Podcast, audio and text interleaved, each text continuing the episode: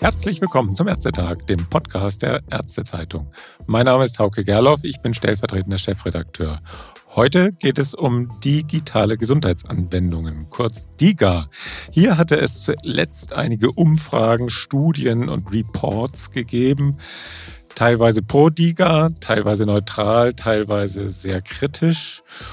Und zur Einordnung und wahrscheinlich, nehme ich an, jedenfalls für eine Apologie der DIGA begrüße ich am Telefon Dr. Anne-Sophie Geier, die Geschäftsführerin des Spitzenverbands Digitale Gesundheitsversorgung SVDGV.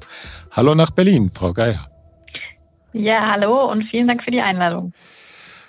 Frau Dr. Geier, die jüngste Studie zu DIGA kommt von der Stiftung Gesundheit, wenn ich das richtig verfolgt habe. Demnach verordnet jeder zweite Hausarzt zumindest ab und zu eine digitale Gesundheitsanwendung. Ist das vier Jahre nach Inkrafttreten des digitale Versorgungsgesetzes viel oder ist das wenig?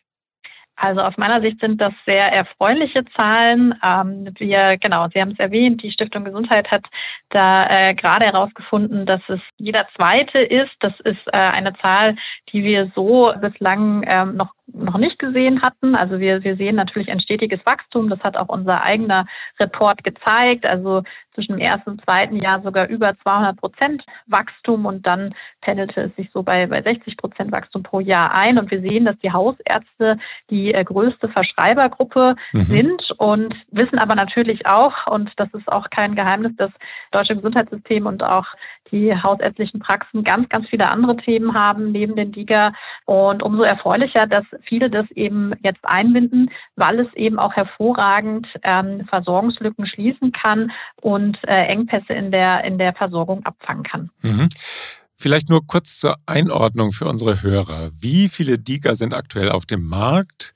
Wie viele sind im vergangenen Jahr verordnet worden bzw. freigeschaltet worden? Und dazu natürlich noch die Frage, was hat das gekostet? Wollen Sie das kurz mal zur Einordnung sagen?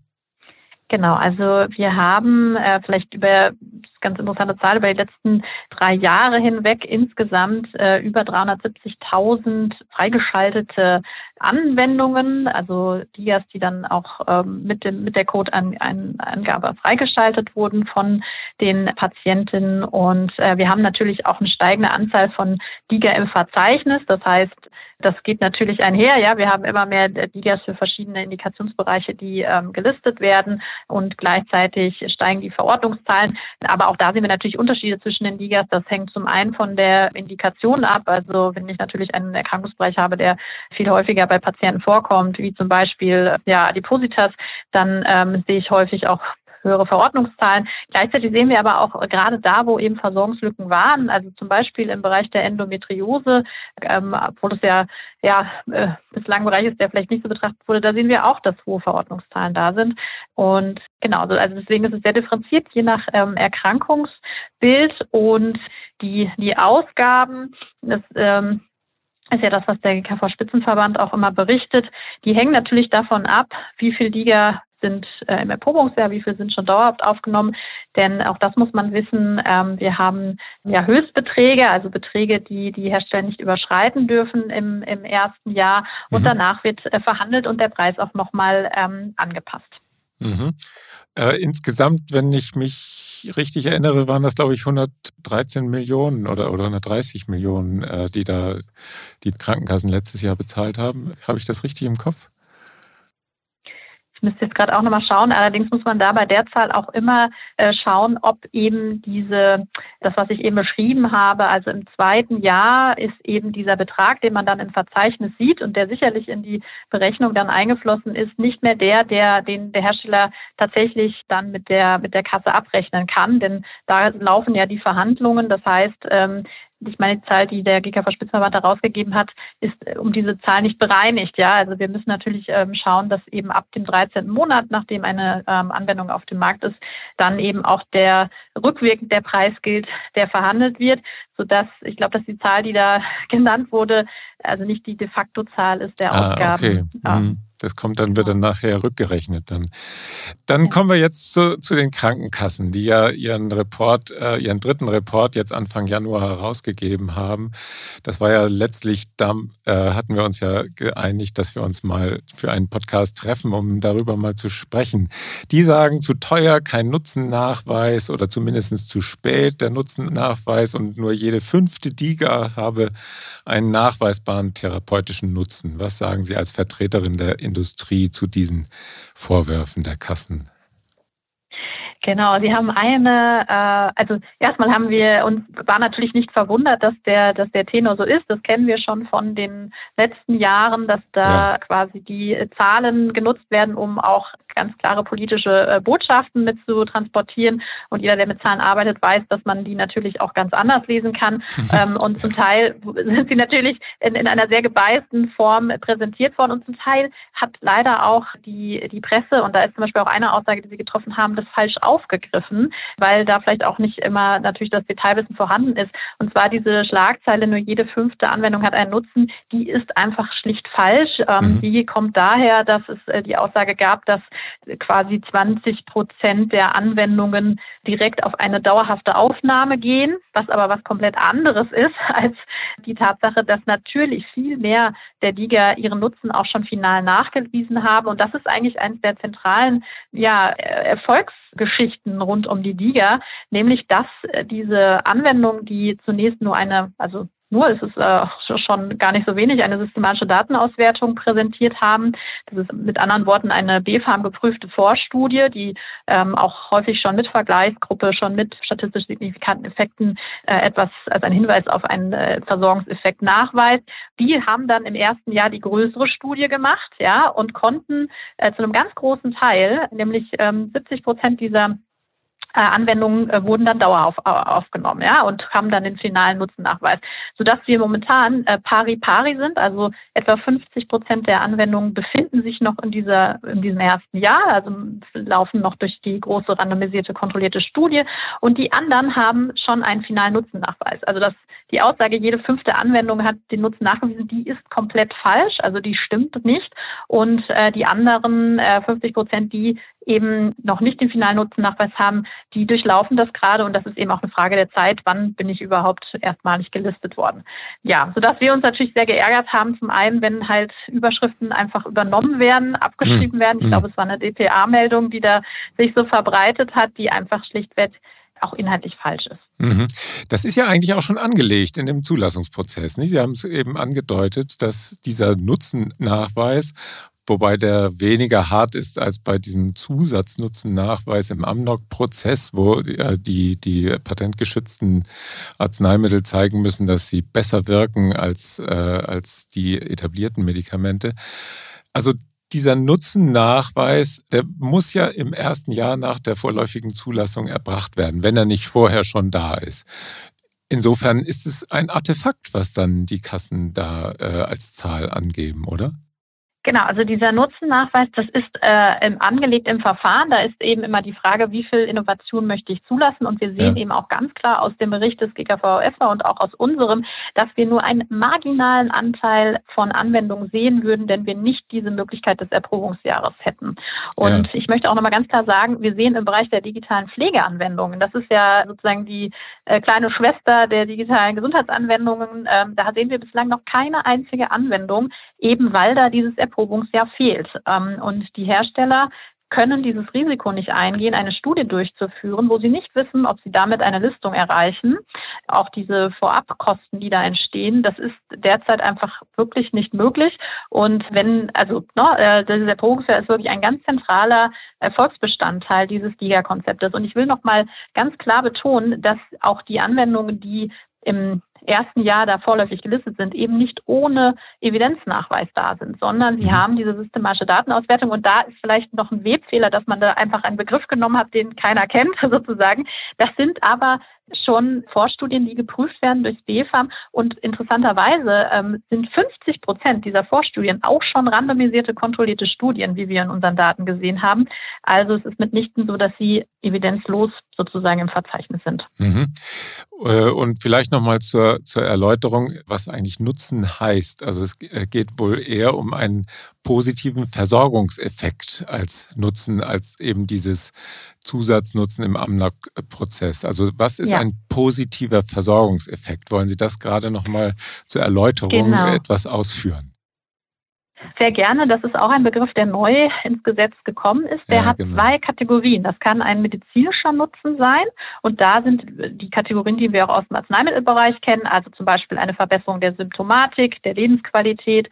All diese Dinge können äh, auch die Liga nachweisen und tun sie auch tatsächlich. Also diese Kategorie wird von allen Ligern, äh, Liga, äh, die im Verzeichnis sind, bedient. Und dann gibt es noch eine neue Kategorie. Das ist aber gar nicht so einfach, sich da zuzulassen. Es fehlen oft auch validierte Fragebögen. Das sind die patientenrelevanten Strukturen Verfahrensverbesserung. Da kann zum Beispiel eine Adherenzsteigerung drunter fallen oder ein, ähm, eine Verbesserung der Behandlungsabläufe. Wir sehen aber bei den Liga, dass einige das noch zusätzlich nachweisen, aber als alleiniger Nachweis ist es derzeit schwer, damit ins Verzeichnis zu bekommen. Das ist nochmal eine andere Diskussion, ob das richtig ist oder nicht, aber die, ähm, also wirklich 100 Prozent der Liga weisen auch einen medizinischen Nutzen nach. Mhm. Nun haben Sie ja gerade selber als SVDGV einen DIGA-Report herausgegeben mit Blick auf die Marktentwicklung der DIGA. Demnach haben wir ja 24 angenommene, Sie hatten es ja eben schon gesagt, dieses Pari-Pari, 24 dauerhaft angenommene DIGA, das war Ende September 23 und 25 vorläufig angenommene DIGA und nur so ein paar, die äh, endgültig rausgekickt worden sind in diesem Prozess. Welche Erkenntnisse ziehen Sie insgesamt aus Ihrer eigenen Untersuchung? Genau, also wir sehen, dass die Liga peu à peu in der Versorgung ankommen. Also wir sehen sowohl eine Steigerung der Verordnungszahlen als auch natürlich eine Steigerung der, der gelisteten Liga für verschiedene Indikationen. Das finden wir sehr wichtig, dass da auch eine Diversität äh, im, im Verzeichnis zu sehen ist. Und wir sehen eben, dass dieses Erprobungsjahr funktioniert. Also der ganz überwiegende Teil äh, schafft die Listung. Und man muss auch ganz klar sagen, bei denen, die nicht final aufgenommen wurden, da ist auch nicht immer der Grund, dass ein finaler Nutzen äh, nach Nachweis nicht ähm, erfolgt ist. Es kann vielfältige Gründe geben, die auch im Studienrecruiting äh, und verschiedenen anderen Fragestellungen liegen. Und manchmal ist es eben auch so, dass die Studie, dass zwar ein Effekt da ist, aber er vielleicht nicht aus reicht ja für die für die dauerhafte Listung. Also es gibt, kann verschiedene Gründe geben, warum dann eben eine dauerhafte Listung nicht erfolgt, aber wir sehen, der ganz überwiegende Teil schafft das und wird dauerhaft aufgenommen. Und ein, ein weiterer Punkt, und das ist etwas, wo wir uns sehr freuen, dass das auch im Digitalgesetz jetzt mit reingekommen ist, ist natürlich der ganze Prozess, wie komme ich eigentlich an meine DIGA als Patient. Da war es bislang so, dass die je nach Kasse zum Teil 13 Tage im Schnitt eben warten mussten, bis sie dann ihre DIGA freischalten konnten, was bei ja, akuten Erkrankungen eigentlich nicht hinnehmbar ist, weil es gibt äh, nicht viel, also die Kasse darf gar nicht prüfen, sondern es geht nur die Frage, ist jemand versichert, ja oder nein, und das darf aus unserer Sicht nicht 13 Tage dauern. Ähm, und da ist eben jetzt auch im Digitalgesetz eine Regelung reingekommen, dass es innerhalb von 48 Stunden erfolgen soll. Und ähm, das finden wir sehr wichtig, dass dieser Prozess einfacher einfacher wird ähm, für Patienten. Mhm. Nun geben die Kassen ihren Liga-Report heraus, Sie Ihren eigenen Liga-Report. Da prallen ja teilweise dann die Meinungen auch aufeinander. Sie haben ja schon gesagt, man guckt sich halt dieselben Zahlen aus unterschiedlichen Blickwinkeln an. Die Krankenkassen kritisieren jetzt, dass viele Patienten nach der Verordnung einer DIGA gar nicht oder nur kurz damit arbeiten und dass die Apps dann ungenutzt herumliegen. Die Kassen müssten aber trotzdem bezahlen. Sie, vielleicht um mal äh, eine Gegenposition dann da vom SVDGV ins Feld zu führen, Sie kritisieren, dass die Krankenkassen teilweise versuchten, ihre Versicherten zu überzeugen, andere Apps als die Verordneten zu nehmen, die vielleicht nicht vom BfArM zertifiziert sind. Kommen da Krankenkassen und Hersteller denn gar nicht zusammen? Ähm, also es ist natürlich auch sehr unterschiedlich. Wie Sie wissen, das äh, ist ja auch sehr heterogen, die Krankenkassenlandschaft. Ich glaube, was ganz wichtig äh, ist, ist zu betonen, das eine sind natürlich politische Forderungen und ähm, wir werden ja auch eine anwendungsbegleitende Erfolgsmessung bekommen jetzt mit dem Digitalgesetz, wo eben unter anderem Nutzungsdauer, Nutzungshäufigkeit Parameter sind, die erfasst werden. Da ist aus meiner Sicht natürlich fraglich, ist das wirklich Erfolg von einer digitalen Therapie? Nur wenn ich quasi sozusagen mich einschalte und, und meine Anwendung öffne, heißt es ja noch lange nicht, dass ich einen medizinischen Effekt habe. Also die Frage, was ist eigentlich Erfolg von einer digitalen Therapie, glaube ich, müssen wir nochmal ganz fundamental äh, diskutieren. Äh, wir wollen ja eben auch keine Mechanismen, wie wir im Social-Media-Bereich haben, dass jemand eben angehalten ist, da äh, ganz oft reinzugehen. Ähm, und wir wissen auch aus Studien, dass eben eine Häufigkeit, also je häufiger es öffnet, desto mehr habe ich einen Effekt, dass das eigentlich nicht zutrifft. Interessanterweise haben die, ähm, hat auch der GKV Spitzenverband sich gegen diese Regelung ausgesprochen, diese Parameter zu, zu nehmen. Deswegen bin ich sehr gespannt, wie dann das im Detail ausgestaltet wird. Was sehr äh, interessant ist, die Barmer hatte erst kürzlich eine Umfrage, da ging es auch um die Adherenz bei DIGA und da waren die Zahlen wirklich ähm, hervorragend, kann man sagen, denn ähm, 77 Prozent der Teilnehmenden haben ihre DIGA mehrfach pro Woche genutzt und 38 Prozent sogar täglich. Das sind äh, hervorragende Zahlen, wenn man sich andere Adherenzraten zum Beispiel von bei, bei anderen Therapien anschaut. Ähm, also WHO geht so im Schnitt von etwa 40 Prozent Adherenz bei chronischen Erkrankungen und Therapiemaßnahmen aus. Da gab es mal eine Zahl. Und äh, das ist natürlich immer die Frage, weil Adherenz und auch die Nutzungshäufigkeit natürlich auch in einem Kontext entsteht. Ja, also wie sehr darf der Arzt eben auch eingebunden sein? Und da kämpfen wir ja auch schon sehr lange für, dass Ärzte einen größeren äh, und auch Psychotherapeuten einen größeren Stellenwert bei den Liga bekommen. Und auch da haben wir Hoffnung, dass das jetzt mit dem Digitalgesetz äh, sich ändern wird. Ähm, ja, kann ich vielleicht gleich auch noch was zu sagen. Genau, da kommen wir gleich nochmal dazu. Äh, vielleicht noch ein Punkt mit dem Preis. Die, der wird ja auch von vielen Seiten kritisiert. Von Ärzten kommt dann manchmal, warum bekommt der Hersteller eines Softwareprodukts für die Nutzung einer App, die natürlich zertifiziert ist und so weiter, einen mittleren dreistelligen Eurobetrag, während äh, die persönliche Betreuung eines Patienten oder einer Patientin oder auch persönlich überwachtes Telemonitoring nur einen Bruchteil des Honorars bringt. Also das sind ja äh, teilweise 500 Euro pro Quartal, aber die Versichertenpauschale, die liegt dann bei 20 Euro. Naja gut, da gibt es noch ein paar andere Dinge, die ein Arzt dann abrechnen kann. Dann kommt er vielleicht auf 80 Euro Fallwert. Was macht den Wert einer Diga eigentlich aus, dass ein solcher Preis aufgerufen werden kann? Oder ist das am Ende vor allem dieser, diese kostenintensive Zertifizierung, die eigentlich diesen Preis dann notwendig macht? Genau, also ich glaube, das ist tatsächlich Äpfel mit Bieren zu vergleichen, denn Sie haben es ja bereits gesagt, das eine ist ein Softwareprodukt, was wirklich sehr, sehr aufwendig entwickelt werden muss. Ich glaube, alle, die einmal in diesen Prozess reingestartet sind, geben die Rückmeldung, es ist so viel umfangreicher und so viel teurer, als sie jemals gedacht hätten. Also die Anforderungen sind wirklich ähm, enorm, was ähm, Interoperabilität, was Datenschutz, Datensicherheit angeht. Es muss gewisse Parameter Richtung Nutzerfreundlichkeit, ähm, dann die allein die Studie durchzuführen. Das ist ähm, sehr, sehr teuer. Es sind ja zwei Studien. Ja. Es gab übrigens ein Unternehmen, was kürzlich da die ähm, äh, Kosten, die an die Millionen gingen, für die Vorstudie und jeweils die Hauptstudie ja, ähm, veröffentlicht hat. Und das sind natürlich Kosten, die erstmal entstehen, ja. Also und die hat natürlich ein Arzt, kann man gar nicht vergleichen, hat eine Ausbildung durchlaufen und es ist einfach was anderes. Ja, wir vergleichen ja auch nicht den Preis eines Arzneimittels mit einer ärztlichen Leistung.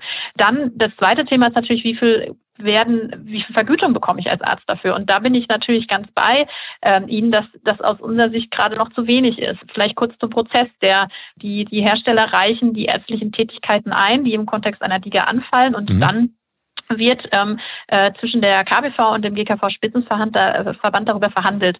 Und äh, aus meiner Sicht könnten die Ärzte da auch noch viel lauter sein und sagen, wir, das ist uns wichtig, ja, und äh, wir, wir sehen die ärztlichen Tätigkeiten hier als ganz wesentlich an. Und ähm, ja, bislang ist ja die Verlaufskontrolle bei ich glaube, bei einigen Liga bei sieben Euro. Das ist eben das Verhandlungsergebnis zwischen den beiden äh, Parteien da der Selbstverwaltung wir wissen auch, dass eine Liga natürlich einen gewissen Aufklärungsaufwand mit sich bringt und setzen uns da auch schon lange für ein, dass da Ärzte mehr für bekommen. Und ich hatte es ja schon angedeutet, es wird jetzt auch Telemonitoring-Anwendungen geben, die über den Liga-Check zugelassen werden sollen. So ist es zumindest im äh, angelegt jetzt im Digitalgesetz. Und ähm, aus meiner Sicht muss natürlich ganz klar über die Vergütung gesprochen werden, wenn Ärzte da ähm, ja jetzt auch mehr äh, Tätigkeiten äh, übernehmen dürfen im Rahmen der Betreuung in, in, in einem DIGA-Konzept. Mhm. Äh, die andere Seite des hohen Preises ist ja bekanntlich, dass doch einige DIGA-Anbieter in die Insolvenz gegangen sind, nachdem dann die Preisverhandlungen gelaufen sind. Das äh, passt ja auch nicht so ganz mit der Kritik der Krankenkassen an den hohen Preisen zusammen, oder?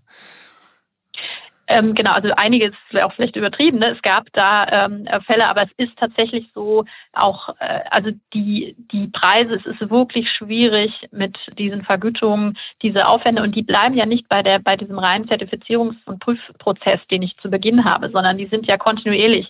Wir haben in jedem Gesetz, was wir bislang hatten, dann wurden die DIGA wieder angefasst und es wurden neue Vorgaben, mhm. Pentest, Datenschutztest, jetzt EPA-Anbindung. Es ist wirklich, ähm, also äh, das ist ja sehr, sehr schön für die Ligahersteller auch, dass sie immer mitgedacht werden. Aber es ist wirklich ein ganz großer Teil der Teams ist damit beschäftigt, diese regulatorischen Vorgaben umzusetzen, die sie haben. Und ich finde auch, dass tatsächlich jetzt auch Richtung Krankenkassen sehr viel auch Doppelmoral im System ist, weil die Anwendung, die eigenen Anwendungen der Kassen, da ist natürlich nicht transparent, ähm, wie viel wird eigentlich ausgegeben und äh, das sind ja auch versicherten Gelder. Und gute Softwareentwicklung mit Qualität und eben mit Evidenznachweis, die kostet einfach. Und äh, da müssen wir uns auch ehrlich machen und sagen, das ist etwas, was einen gewissen Preispunkt braucht, weil sonst können wir diese Qualität nicht sicherstellen. Mhm. Dann kommen wir jetzt nochmal zum Digitalgesetz der Ampel. Äh, da spielen ja DIGA tatsächlich gar nicht so eine kleine Rolle. Unter anderem sollen sie bald auch per E-Rezept verordnet werden dürfen. Ich glaube, äh, das ist, ich weiß gar nicht genau, ab wann genau. Und dann gibt es aber ja auch noch ein paar weitere Neuerungen. Sie haben schon die anwendungsbegleitenden Erfolgsmessungen erwähnt, die, das Telemonitoring haben Sie erwähnt. Wollen Sie noch mal kurz äh, auch den Hörern erläutern, was da alles auf die Verordner und auf die Patienten und natürlich auch auf die Hersteller zukommt? Ja, gerne. Also wir haben insgesamt, ich glaube, 17 Regelungen, die allein und die DIGA betreffen im Digitalgesetz. Und ähm, ich werde jetzt natürlich nicht alle hier aufzählen. Nein. äh, sind auch zum Teil sehr im Detail. Aber genau, also ich glaube, das Wichtigste, die 48-Stunden-Regel, ähm, der Freischaltcode, äh, ja. kommt dann, dass hybridere Ansätze möglich sein sollen. Telemonitoring, die Erweiterung auf Medizinprotoklasse 2b ist, denke ich, sehr relevant. Sollen auch DIGA für, für Schwangerschaft ermöglicht werden. Ähm, es wird im Bereich der Interoperabilität noch einiges passieren, also dass die DIGA auch Daten aus der EPA für den Patienten quasi übernehmen können, also zum Beispiel Medikationsdaten, dass damit eben auch noch holistischere ja, Behandlungsbilder ähm, möglich sind. Ähm, ich glaube, das sind so die die Kernpunkte, genau, die anwendungsbewährte Erfolgsmessung, die wird dann ab 2026 greifen, äh, mhm. äh, wo die Hersteller eben nochmal zusätzlich neben diesen zwei Studien, die ich ja gerade schon erwähnt habe, ähm, also eine, eine aus, aus also Reword-Daten äh, generieren. Da sind die Parameter, wie gesagt, Vorschläge da, wird man aber im Detail nochmal zu sprechen müssen.